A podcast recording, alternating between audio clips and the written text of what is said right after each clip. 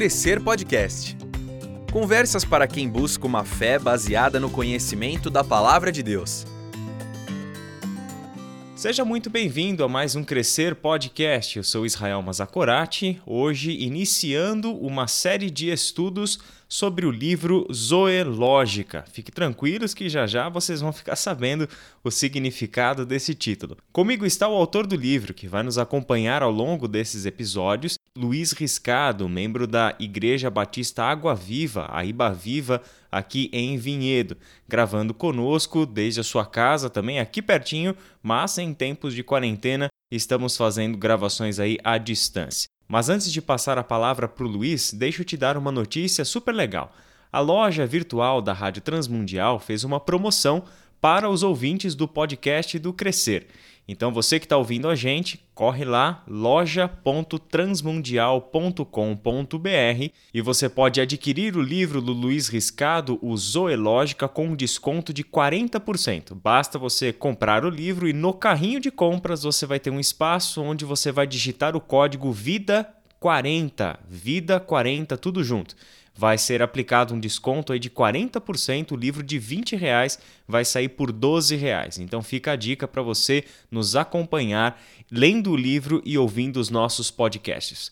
Luiz, seja muito bem-vindo ao Crescer Podcast. Olá para você, olá para todos que estão nos escutando nessa hora. Um enorme prazer estar aqui com vocês no início dessa caminhada. Luiz Riscado é presbítero da Igreja Batista Água Viva, a Iba Viva, em Vinhedo, e ele tem atuado há mais de 30 anos na área de ensino bíblico em diversas igrejas no Brasil.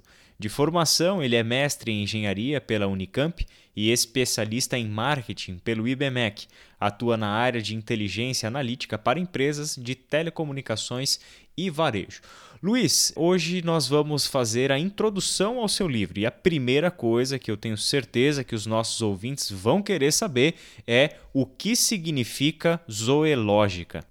A palavra de Deus, a Bíblia, no Novo Testamento, ela tem inúmeras referências à vida, vida. Só que com palavras diferentes na língua original, no grego. Aproveitando a riqueza da língua grega, os autores do Novo Testamento se expressaram usando palavras diferentes para se referir à vida. Por quê? Porque a vida, conforme é apresentado, ensinado no Novo Testamento, vida é, é uma realidade com abrangências, com durações, com complexidades e com efeitos muito diferentes. O, a língua grega, por exemplo, para se referir à vida puramente biológica, usava essa palavra bios, que significa justamente a vida que é material, a vida que é física, a vida de uma planta, a nossa vida com, com relação ao funcionamento dos nossos órgãos físicos, do nosso pulmão, do nosso coração, tudo isso é bios. Mas os gregos entendiam que o ser humano tem uma outra dimensão que vai além da bios, e para isso eles criaram uma outra palavra, a palavra psique, que se refere à alma humana. Nossos pensamentos, nossa imaginação, nossas, nossa memória, tudo isso, a vida da alma, está se refer é, é referida pela palavra psique. Mas os gregos tinham uma terceira palavra. Quando eles queriam se referir a uma vida que ia além, ou que vai além da bios e da psique, uma vida que é perfeita, inabalável, eterna, para os gregos, esta era a vida dos deuses. E para isso, eles cunharam o termo Zoe. Pois bem, quando nós vamos ao, ao Novo Testamento, nós encontramos essa palavra Zoe usada diversas vezes, justamente para se referir a, a esse fato de que Deus colocou à nossa disposição um tipo de vida que vai além do nível bios e do nível psique. Pois bem, como nós, no português, usamos as palavras biológica e psicológica ou psicologia para se referir ao fato de que a vida bios tem as suas leis, tem as suas formas de funcionamento, assim como também a vida psique tem as suas leis, as suas formas de funcionamento, por isso a psicologia, por isso a biologia. Isso então me levou a propor que, para nos referirmos a esse conceito de que a vida que a palavra de Deus anuncia, que o Senhor Deus planejou para nós e colocou à nossa disposição, é uma vida que vai além da bios e da psique e que ela tem suas lógicas próprias. Daí eu propus esse termo zoológica para se referir exatamente a essa constatação que nós encontramos nas Escrituras. Para nós entendermos, e mais do que entendermos, para nós assimilarmos e permitirmos que essa vida zoe propague-se em nós, produza efeitos em nós, nós precisamos reconhecer que ela tem uma lógica própria, que transcende a biológica e a psicológica, e precisamos, mais do que reconhecer isso, precisamos crescer no entendimento dessas lógicas e na aplicação dessas lógicas no nosso cotidiano. Se fizermos isso, nós vamos perceber como que amor, alegria, paz, longanimidade, benignidade, fidelidade, mansidão, autocontrole, o fruto do espírito, esta vida zoe operando, nós vamos perceber como isso se concretizará na nossa vida, a partir de uma conexão cada vez mais estreita da nossa vida com a lógica da Zoe, da vida de Deus. Muito bom, Luiz. É, uma pergunta então. A, a vida bios, a vida biológica, tem as suas necessidades, ou seja, nós, seres humanos, temos necessidades físicas e essas necessidades físicas estão é, já presentes pela própria constituição dessa vida biológica. Por exemplo, eu tenho um estômago, eu tenho um aparelho digestivo, eu tenho esôfago, eu tenho boca, e porque eu tenho tudo isso na minha vida biológica, eu tenho a necessidade da alimentação, eu tenho a necessidade de ingerir líquidos para a manutenção dessa vida biológica. A nossa vida psicológica também tem as suas necessidades temos as nossas necessidades emocionais, a necessidade de afeto, a necessidade de amor, a necessidade de expressar afeto e amor e assim por diante. É seguro dizer então que a vida Zoe também tem as suas necessidades? Com certeza, é seguro dizer que a vida Zoe tem as suas necessidades e tem as suas formas de funcionamento específicas à medida que essas necessidades estão sendo atendidas. E foi muito bom, Israel, você fazer essa pergunta, porque a, todos nós sabemos que neste momento o nosso o mundo está passando por um solavanco, um verdadeiro terremoto está tomando conta do, do, do planeta por conta dessa convergência entre crise econômica, recessão global e essa crise ligada à propagação do, do coronavírus, além dos, das, das crises ligadas aos embates ideológicos, às tensões políticas. Ou seja, é um momento em que a crise se acentua e, nesta hora, é muito, muito fácil vermos como que há uma propensão em nós de buscarmos atender às necessidades, às demandas das lógicas bios e das lógicas da psique. E a palavra de Deus deixa claríssimo que nós devemos tomar absoluto cuidado para que a, a biológica e a psicológica não deem sozinhas as cartas, não dirijam a nossa vida, particularmente em tempos de crise. Eu quero trazer aqui uma primeira passagem bíblica. Na primeira carta de Pedro, tendo sido escrita há dois mil anos, parece que foi escrita para os dias de hoje, porque foi escrita para um povo passando por crises intensas, não crises exatamente como nós temos, como nós temos hoje, mas profunda crise, a ponto de Pedro dizer no capítulo 4, versículo 12, que eles estavam passando por um fogo.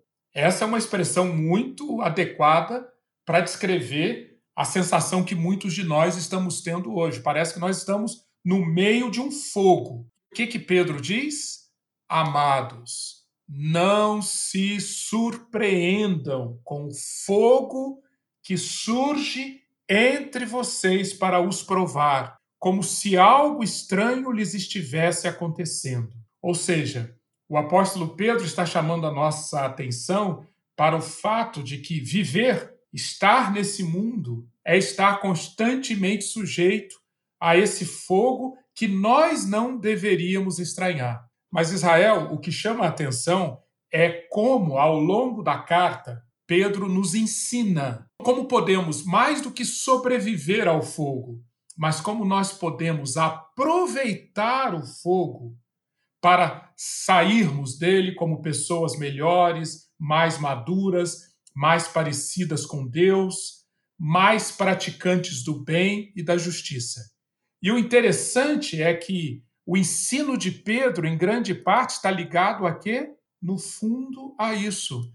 A importância de nós aprendermos a, em meio ao fogo, não nos prendermos apenas à biológica e à psicológica, mas enxergarmos a necessidade de olharmos para o mundo e reagirmos e interagirmos com o mundo com base na zoológica, como que nós encontramos isso? Obviamente não é com essa palavra, zoológica, mas isso está implícito no ensino de Pedro em textos, como, por exemplo, no capítulo 1, versículo 13, Pedro diz: portanto, estejam com a mente preparada, prontos para agir. O que o apóstolo Pedro então está nos ensinando é que para passarmos por esse fogo de uma maneira saudável e produtiva para o reino de Deus, a nossa mente exerce um papel preponderante, fundamental. Mente preparada, prontidão para agir é fundamental. E zoológica, Israel, remete exatamente a isso. A como nós, dado que é assimilar as lógicas da vida de Deus, como que nós podemos encher a nossa mente com essas lógicas da vida de Deus, enxergando, como você bem ressaltou, que elas, que ela, essas lógicas têm as suas necessidades próprias e como que nós vamos atender essas necessidades e tornar é, essas lógicas algo prático, algo concreto em nossa vida. A, ainda na carta de Pedro, capítulo 4, versículo 1, quando Pedro está falando de tensão, crise, estresse, fogo. Pedro diz: sigam o exemplo de Cristo. Como que nós vamos seguir o exemplo de Cristo? Armando-nos do mesmo pensamento que Cristo. De novo, o mesmo pensamento, que é assimilar a lógica que Cristo empregou para interagir com o mundo que conforme veremos várias vezes nos próximos podcasts, era sempre a lógica da vida Zoe governando, a lógica bios e a lógica psique. Cristo fez isso todo o tempo da sua vida terrena. E por causa disso, Pedro nos ensina: armai-vos também vós do mesmo pensamento. E eu poderia aqui continuar a falar de diversos versículos Convido o nosso ouvinte a procurar, a estudar a carta de Pedro sob esse enfoque, e você vai encontrar como fica claro que para o apóstolo Pedro, a maneira como nós não, não vamos nos, nos surpreender com o fogo e como nós não vamos ser, não vamos ficar submersos pelas crises, é justamente trabalhando o nosso pensamento, tendo uma mente preparada, alimentada com as lógicas da Zoe. Certo, Luiz. É interessante porque toda a palavra de Deus, em toda a sua extensão, está nos dando o convite para enxergarmos a vida com uma outra perspectiva. E isso não é uma exclusividade dos textos relacionados ao Novo Testamento, a, a dádiva do Espírito que foi concedida ao povo de Deus, formado a partir da morte, ressurreição de Cristo e descida do Espírito Santo, mas é uma sabedoria divina que está sendo ensinada para o seu povo ao longo de toda a Escritura. Né? Você citou os exemplos aí é, relacionados à, à vida de Jesus e o que Pedro percebeu na vida de Jesus e na sua primeira carta já se transforma em instrução para as suas igrejas é, do modo como eles deveriam encarar a situação adversa em que estavam vivendo. E zoológica, é claro, né, é um termo que não aparece na Bíblia. Como você bem definiu, é um termo aí que você está utilizando a partir da junção de duas palavras gregas. Né? Mas assim como trindade também não aparece na Bíblia, nós vemos a sua presença de Gênesis a Apocalipse. Né? Eu acho que com a zoológica, Luiz, a partir das explicações que você deu, talvez não seja tão diferente. E talvez você possa nos dar alguns exemplos é, para ficar até mais claro para nós, para os nossos ouvintes, onde que essa zoológica, onde essa perspectiva divina sobre situações do cotidiano aparecem na Bíblia e pode, a partir desses exemplos, nos mostrar um pouquinho sobre a zoológica em plena atividade. Perfeito. Eu, eu vou começar respondendo essa pergunta contando uma história recente, não está na Bíblia, se passou comigo, e que serve como um, um contraste com estas histórias na Bíblia, que eu mencionarei em seguida, de pessoas usando a zoológica e com isso conectando-se com a vida de Deus, o reino de Deus, e com isto sendo produtivas, dando frutos.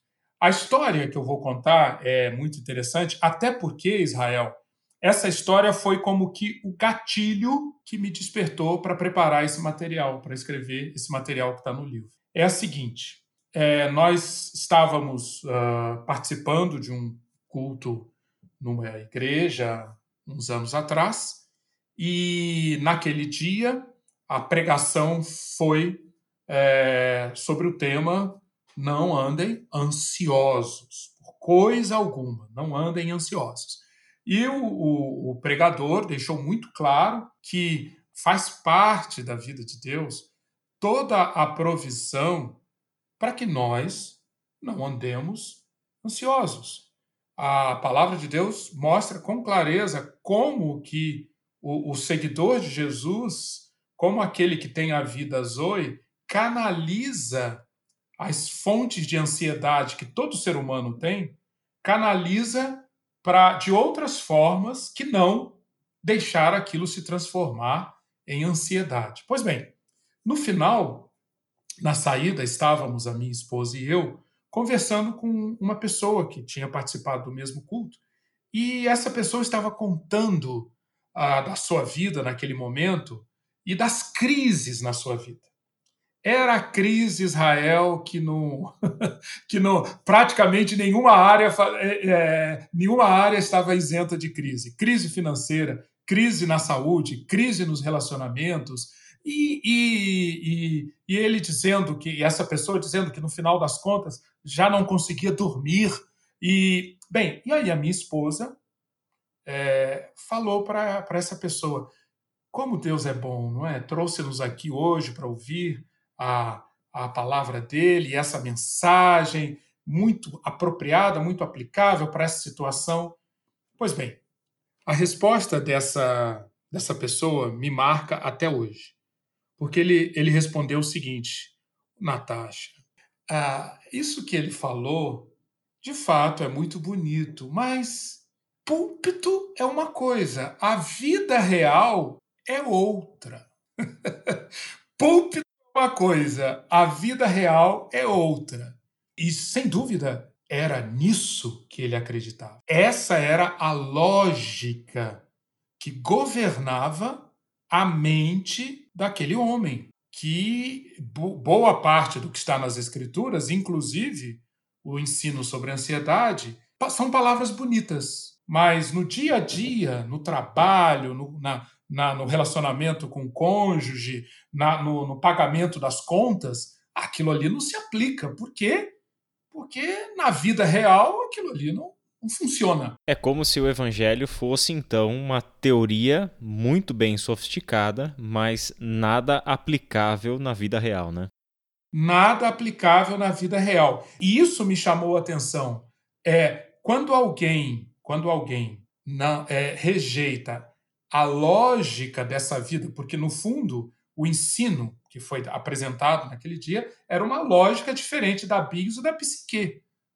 Vamos concordar que a bios e a psique não, não chegam nesse nível, não conseguem alcançar esse nível de apresentar um caminho como a palavra de Deus caminha de como lidar com a ansiedade. A biologia tem as suas maneiras de lidar com a ansiedade e a psicologia tem também as suas maneiras.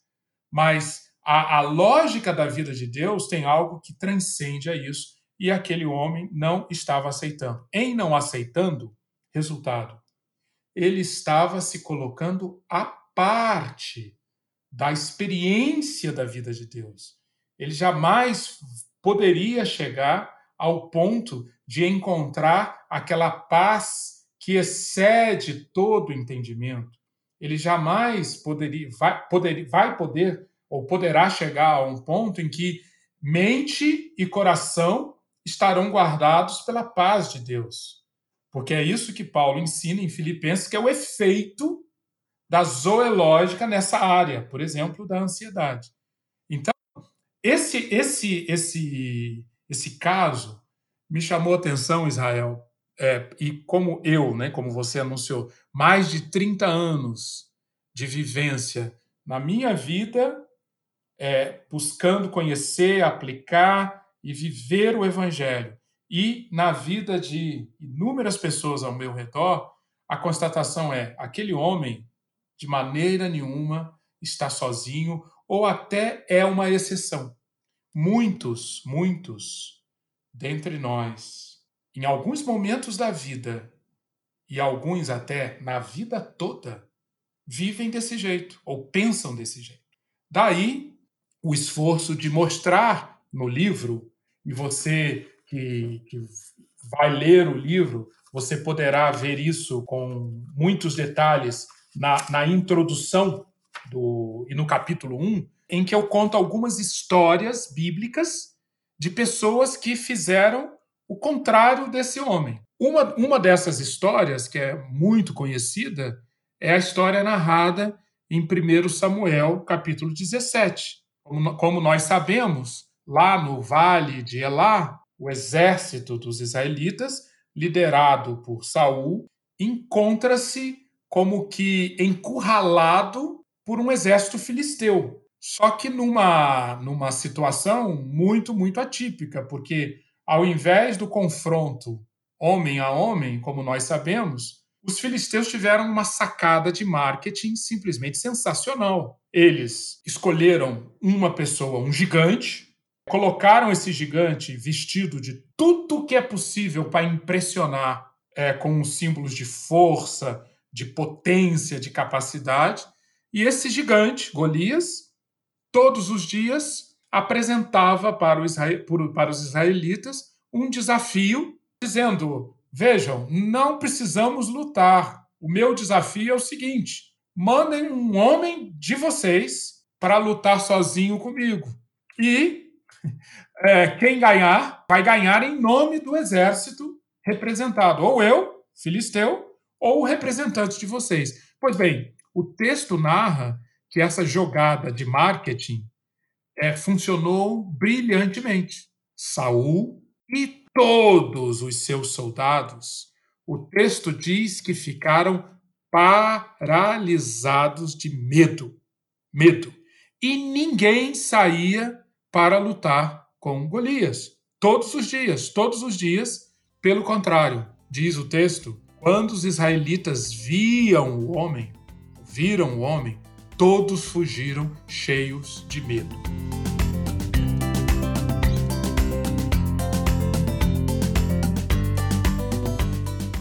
Este é o Crescer Podcast. Sua edificação é o tema da nossa conversa. Da perspectiva humana, ou seja, pelo próprio instinto de preservação humana e o, e o bom senso né, da, da vida humana, vamos, vamos pensar assim, isso seria a resposta natural.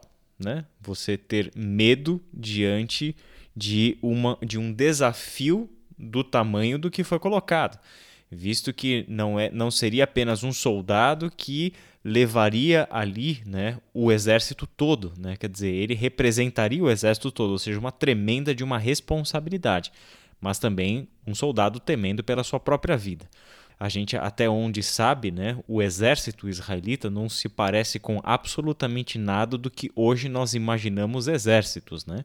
O exército israelita era tremendamente amador, vamos dizer assim, é, quando nós, principalmente nos dias de Saul, era um exército que a gente sabe que lutava com enxada, rastelo e foi-se, nem espadas tinham, né? Então uhum. era tremendamente precário diante de um guerreiro, de um soldado que era especialista em, em batalha, guerras, etc. Então, naturalmente uhum. falando, nada de errado nessa história. Ou seja, existia um curso natural aí onde a vida vai buscar uma autopreservação, certo? Perfeito, Israel. E, e agregando, agregado a isso, tinha o seguinte fato. Como nós sabemos na narrativa bíblica, os filisteus, àquela altura do campeonato, já dominavam a fundição de ferro. Isso. Enquanto os israelitas não. Então, havia, sem dúvida, isso que você colocou, uma superioridade, provavelmente numérica, certamente de, de habilidade em batalhar, além de uma superioridade tecnológica. Então, você está coberto de razão. A bios e a psique, neste momento, enviarem a mensagem: fuja, fuja, tenha medo e fuja, perfeitamente natural. Perfeitamente natural. A, a questão, e é, esse é um excelente exemplo, é, qualquer semelhança com os nossos dias não é mera coincidência. a questão é: o povo de Israel era um exército comum era simplesmente mais um exército, na realidade, Israel era, como povo, como nação, um povo comum. Essa é a questão que a gente percebe aqui, a grande questão. Golias e as estratégias marqueteiras dos filisteus apelaram o máximo possível para que, no mundo da bios e no mundo da psique, o exército de Israel aceitasse na sua mente, veja a importância da mente, do pensamento, que de fato ali era um embate de um exército de homens contra outro exército de homens e que vença o mais forte. E aí, nesse caso, por essa lógica, já estava claro quem seria o vencedor. Acontece que, e aí é a beleza da história, chega ali no campo, no Vale de Elá, um jovem absolutamente é, desconectado daquele, daquele ambiente, né? Um, um rapaz acostumado a pastorear ovelhas, que chega naquele campo. E, e o, o, interessante, a, a narrativa de 1 Samuel 17, é a, a, como que o, o narrador deixa claro que Davi, antes de mais nada, ele percebeu que havia algo estranho acontecendo ali. O mundo habitado por Davi era claramente um mundo muito diferente do mundo habitado por Saul e pelos soldados. Agora, quando nós vemos isso porque Davi tinha um, uma, uma promessa especial para ele, só ele tinha uma promessa, só ele tinha um chamado, só ele tinha acesso ao relacionamento com Deus. E aqui está a lição. Não todos, inclusive Saul, eram abrangidos pela mesma visão, pelas mesmas promessas, pelos mesmos recursos e, atenção, pelas mesmas lógicas. Acontece que só Davi enxergou. E, e, e depois dele se refazer do choque que ele levou quando viu aquilo, qual foi o choque que Davi levou? Ele expressa isso. Quem é este incircunciso filisteu para afrontar o exército do Deus vivo. Percebe como essa frase está cheia de zoológica? Sim. É uma lógica muito diferente daquela que a Bios e a Psique capturava. Primeiro, incircunciso filisteu. Qual é a ideia aqui? Este homem, ele não está na aliança. Ele não está no pacto. Existe uma diferença. Segundo, o exército que está aqui, fugindo de medo, como é possível? É o exército, não é o exército de Saul, não é um exército étnico, não é um exército que está buscando uma agenda política humana. É o exército do Deus vivo. Então, e aí é, é, é como Davi era um homem lógico. Entendem do que eu estou falando de lógico? Ele juntava as partes e chegava a uma conclusão. Se Israel é o povo da aliança, se Israel tem a promessa do Senhor dos exércitos, de todos os exércitos, inclusive dos filisteus, de que a, as batalhas que forem lutadas em nome do Senhor para cumprir a agenda do Senhor. É o Senhor quem lutaria por eles, o Senhor daria os recursos. Se é assim, logo, por isso é lógica, logo, isso que está acontecendo aqui não pode continuar assim. E Davi, como todos nós sabemos, ele procurou e insistiu para que outros mais bem mais bem preparados fizessem alguma coisa até que Davi chegou à conclusão que ninguém faria nada. Quando ele viu, e olha como esse passo também é importante na zoológica. Zoológica não é agir na base do impulso, não é agir na base da minha vontade, na base do porque eu quero. Não tem um heroísmo inconsequente de Davi aqui. Não, longe disso. Ele, ele, quando ele viu que ninguém fazia nada, Aí ele chegou à conclusão lógica de que ele então iria fazer. E, e, diante dessa situação, a história todos nós conhecemos, Davi é, foi tomado por uma absoluta convicção de que ele então seria usado por Deus para lutar aquela batalha e ele iria derrotar aquele incircunciso filisteu, porque porque aquela batalha era a batalha do exército representando o Senhor dos Exércitos. É muito lógico. E como nós sabemos, acabou, o, o final todos nós conhecemos. Mas a, o que é importante ressaltar aqui, Israel, é que a, a lógica foi usada e os efeitos vieram, as consequências vieram em decorrência dessa lógica que foi aceitada por Davi. É interessante, é, Luiz, porque quando a gente olha agora também para a mesma cena, mas para a experiência pessoal de Davi, a gente falou aí, né? Você mencionou que Davi tem uma convicção e, e essa convicção dá para ele a lógica pela qual ele vai pensar a sua ação nessas circunstâncias, que uhum. é o uhum. fato de que aquele não é um exército qualquer, aquele é o exército do Deus vivo, certo? É com esse uhum. princípio que ele toma a, a sua decisão. Agora, olhando para ele pessoalmente, é, o texto de, de 1 Samuel 17 também menciona para nós que Davi já tinha tido duas experiências de lutar, uma vez com um leão, outra vez com um urso, e nas duas ocasiões o Senhor deu a vitória para ele. Uhum. Então, uhum. são duas situações onde ele se coloca entre as suas ovelhas e um leão faminto, e na outra ele se coloca entre as suas ovelhas e um urso faminto. Né? Ou seja, uma vitória improvável. Né?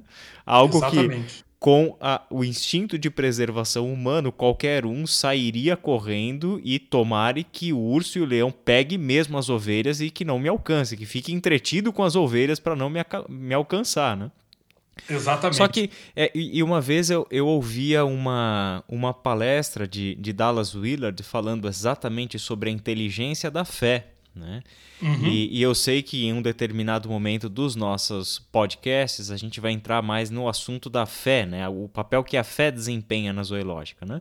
Uhum. Mas aqui eu acho importante ressaltar isso. Né? Davi não, to não dá um salto no escuro, ele não está agindo impensadamente. Né? Não é um sujeito precipitado que está é, é, simplesmente olhando para si e dando né, para o exército do seu próprio povo uma imagem de que ele é superior, de que ele é maior ou tremendamente corajoso. Não, ele está agindo porque a fé também tem uma lógica interna e ele, cada passo que dá em toda essa narrativa é firme, sólido a partir das suas próprias experiências anteriores com Deus, a vitória contra o leão e contra um urso, e também a consciência de que quem está à frente daquele exército não é um general qualquer, mas é o Senhor, o Deus vivo. Né? Perfeito, você tem toda a razão. Isso, isso chama a atenção para esse fato que é importantíssimo sempre ressaltar. Como Davi foi lógico. Se Deus, como você lembrou, deu a vitória sobre o urso, sobre o leão, diante daquela situação que ele estava desincumbindo-se de uma missão dada pelo pai. Novamente, esse esse cuidar, essa visão que Davi tinha, que é, prevaleceu em boa parte da vida dele, nem sempre, né? mas em boa parte da vida dele, de conectar a agenda dele com uma agenda que transcendia. No caso ali, ele estava representando o seu pai, a sua família guardando. E ele viu Deus agir daquela forma. Então, muito lógico ele pensar dessa forma. Esse Deus que atuou daquela maneira lá no campo é um Deus, é o mesmo Deus que pode atuar, e aí vem a fé, e vai atuar nessa situação. O que a gente aprende aqui também, Israel, antecipando mais uma vez um conceito que nós, se Deus quiser, veremos nos outros podcasts, é que a zoológica ela atua como uma na forma de uma espiral, de uma de um círculo virtuoso. As experiências que nós vamos tendo a partir da aplicação de lógicas às situações concretas vão colocando-nos em degraus cada vez mais altos que vão permitir que diante de desafios que também vão se tornando cada vez mais intensos, nós apliquemos a mesma lógica e, um, aprendamos e nos preparemos para, para os próximos desafios, e dois, sejamos instrumentos muito efetivos para que o reino de Deus prospere, para que a agenda de Deus seja executada. Aqui no seu livro, logo na sequência, você também menciona uma cena que acontece no deserto de Parã, lá registrada em Números capítulo 13, versículo 25 a 33, uma cena muito famosa, né, que é o reconhecimento da terra pelos espias e o relatório diferenciado de Josué e Caleb, porque também utilizaram uma lógica diferente, né? Perfeito. Eu quero então reforçar para o nosso ouvinte ir a números 13, 27, como você mencionou, indo até o capítulo 14, versículo 10. Essa é a, a, a narração da, da, história toda que é, eu uso no, na introdução, no capítulo 1 do meu livro, porque, sem dúvida, ela está repleta de ensino sobre a lógica da vida de Deus. Nós vemos aqui a, a situação, exatamente o mesmo desafio, a mesma situação, tudo do mesmo tamanho. Doze espias são enviados. Eles foram enviados para espiar e trazer um relatório da mesma terra, nas mesmas circunstâncias, com as mesmas condições. Eles estavam em igualdade, assim como lá no Vale de Elá, Davi tinha acesso às mesmas situações, aos mesmos desafios, e, ao mesmo tempo, as mesmas promessas. Aqui também. E o que, que aconteceu quando os doze espias foram enviados? O que, que aconteceu no deserto de Parã? dez espias aplicaram puramente a bios e a psique, as lógicas da bios e da psique. E, por essa lógica, a conclusão era não dá. não dá para encarar. Vamos sair daqui. Chegou a um ponto que eles até cogitaram de voltar para o Egito. Por quê? Porque se deixaram governar pela bios e pela psique. Que coisa. Mas, mas graças a Deus, existe um, uma outra, um outro caminho que Josué e Caleb seguiram. De, de novo, diante da mesma situação, que, qual foi a diferença? Josué e Caleb, e o nosso ouvinte pode conferir isso no lindíssimo texto de Números 14. Josué e Caleb viram algo completamente diferente. Viram algo, assim como Davi viu algo completamente diferente lá no Vale de Elá. E, e, e a diferença estava na lógica que eles empregaram. É, Josué e Caleb voltam dizendo, de fato, ao mesmo tempo que a terra é boa, maravilhosa, ela está ocupada por gigantes, ela está ocupada por pessoas extremamente perigosas. Mas e então Josué e Caleb trouxeram à tona as promessas, trouxeram à tona a, a, o mandamento, a ordem que eles receberam, as promessas que, que os acompanhavam, e eles então fizeram toda a diferença e levaram o povo, ou procuraram levar o povo, a uma atitude completamente diferente da dos demais espias. E aqui, de novo, as consequências são bem conhecidas para os dois grupos. O que aconteceu com os dez espias e os seus descendentes, e o que aconteceu com Josué, Caleb e os seus descendentes. Isso chama muito a nossa atenção para o, o, a relevância, para o quão grave é essas escolhas que nós precisamos tomar com base na lógica da vida de Deus e as consequências que isso pode trazer. Muito bem, Luiz, nós estamos chegando ao fim, mas antes de nós encerrarmos esse, essa conversa muito gostosa, eu acho que a gente poderia conversar mais algumas horas sobre histórias bíblicas que mostram a realidade da vida uh, de Deus, né, norteando decisões, dando perspectivas novas para que nós enxerguemos a realidade com outros olhos, é, a gente vai precisar encerrar e eu gostaria que é, a gente encerrasse dando uma breve explicação para os nossos ouvintes sobre o porquê uma pessoa deve estudar esse assunto. Eu respondo com um versículo que eu entendo que sintetiza muito bem esse porquê, essa grande motivação para nós estudarmos esse assunto.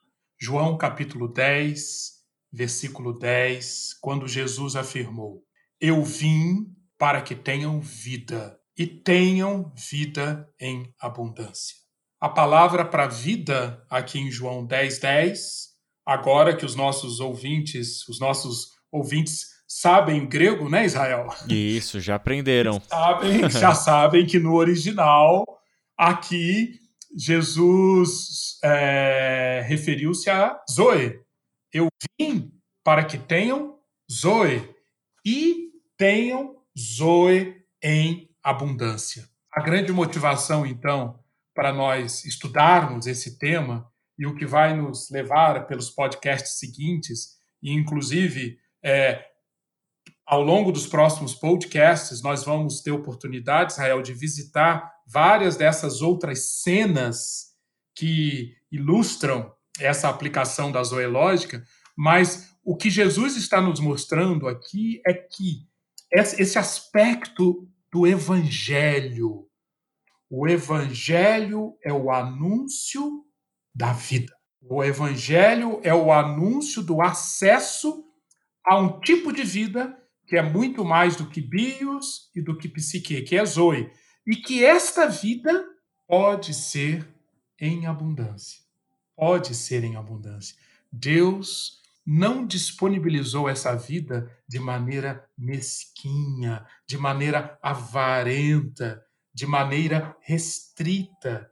Jesus deixou isso claro para os seus seguidores e para nós, Estou aqui para que vocês tenham acesso a Zoe e experimentem a Zoe em abundância. Só que nós sabemos, e Jesus sabia e deixou isso claro, e é por isso que é tão importante estudarmos a zoológica. Por quê? Porque em nós, em todo o coração do ser humano, existem imensas barreiras, imensas possibilidades de bloquearmos essa vida que está disponibilizada.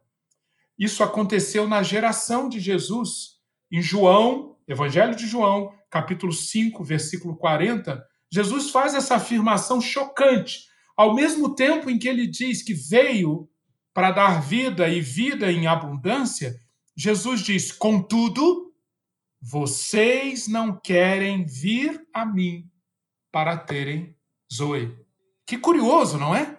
A Zoe, essa, essa, essa riqueza, essa preciosidade, essa, essa realidade sublime está à nossa disposição. Mas na nossa natureza existem forças que vão tentar criar atrações para desviarmos da Zoe, obstáculos para que nós não usufruamos a Zoe, nem em abundância e às vezes nem, nem mesmo um pouquinho dela. Por isso, o nosso convite, por isso a importância de nós estudarmos esse assunto. Vamos nos lembrar Gênesis capítulo 1, que quando Deus fez a primeira criação, terra sem forma e vazia tornou-se uma terra com conteúdo e com ordem a partir da palavra. Logos de Deus. Disse Deus, disse Deus, disse Deus. E à medida que Deus ia dizendo, tudo que era sem forma e vazio se transformou em algo que lá no sexto dia Deus viu e disse: é muito bom. Pois bem, agora nós estamos na nova criação. E Deus entra em contato conosco, quer, está batendo a porta do nosso coração para nos fazer conscientes disso, que tantas áreas em nossa vida podem estar sem forma e vazias. Como que a vida de Deus vai chegar? Disse Deus, disse Deus, disse Deus. O Logos de Deus, a palavra de Deus, tomando forma em nós através das lógicas dessa vida Zoe e se nós permitirmos isso, e boa parte dos nossos podcasts, nós vamos falar justamente sobre quais são esses principais obstáculos e como eles podem ser removidos. Se nós dermos essa oportunidade a Deus, o que, que nós vamos ver? Nós vamos ver acontecendo em nossa existência aquilo que Dallas Willard descreve em, em suas obras. O que é uma vida fértil e poderosa para propagar o bem e lutar contra o mal. E ele responde essa pergunta, Israel, e com isso eu estou concluindo, fazendo, deixando uma série de perguntas no ar que mostram o que é o contrário dessa vida fértil e poderosa. Com que frequência em sua vida você experimenta solidão, medo e ansiedade? Você ama o próximo como a si mesmo e fica livre da ira, da inveja, da luxúria, da cobiça? Ou você precisa que os outros o elogiem para se sentir bem? Ou você se sente paralisado e humilhado pela antipatia e condenação das outras pessoas? Será que você tem força e entendimento que lhe possibilitam abençoar genuína e naturalmente aqueles que o amaldiçoam ou que o enganam, que o passam para trás no trabalho que cospem em você numa discussão, que riem da sua religião ou da sua cultura, ou mesmo que o matem? Que através dessas perguntas está estabelecido o contraste entre alguém que experimenta Zoe em abundância e alguém que se coloca à parte dessa vida. E os frutos são desse tipo. Muito bem, Luiz, nós vamos ficando por aqui. Muito obrigado pelo seu tempo. Lembrando que essa é apenas a primeira de uma série de conversas sobre o livro Zoológica e a maneira como a palavra de Deus vai nos instruindo a tomarmos decisões, a pensarmos, a agirmos da maneira correta, de acordo com a vida que este Deus está concedendo a nós por meio da vida do seu Filho e do seu Santo Espírito. Luiz, muito obrigado pelo tempo que tivemos juntos. Eu que agradeço, Israel, muito obrigado, foi um enorme prazer e até a próxima. E não se esqueça de comprar o seu livro Zoológica na loja da Rádio Transmundial, loja.transmundial.com.br. Procure lá pelo livro Zoológica e no carrinho você vai digitar o código VIDA40, tudo junto, VIDA 40 e vai ser aplicado um desconto de 40% para você. Continue a seguir os nossos podcasts, nos encontre lá no Instagram educação.ibaviva. Pode nos seguir, enviar a sua pergunta para a gente, vai ser um prazer trazer as suas perguntas aqui para as nossas conversas também. O podcast do Crescer vai ficando por aqui. Até a nossa próxima conversa e que Deus te abençoe. Você ouviu Crescer Podcast, uma produção do Ministério de Educação Cristã da Ibaviva. Ajude a divulgar esse podcast. Siga a nossa página no Instagram e compartilhe educação.ibaviva.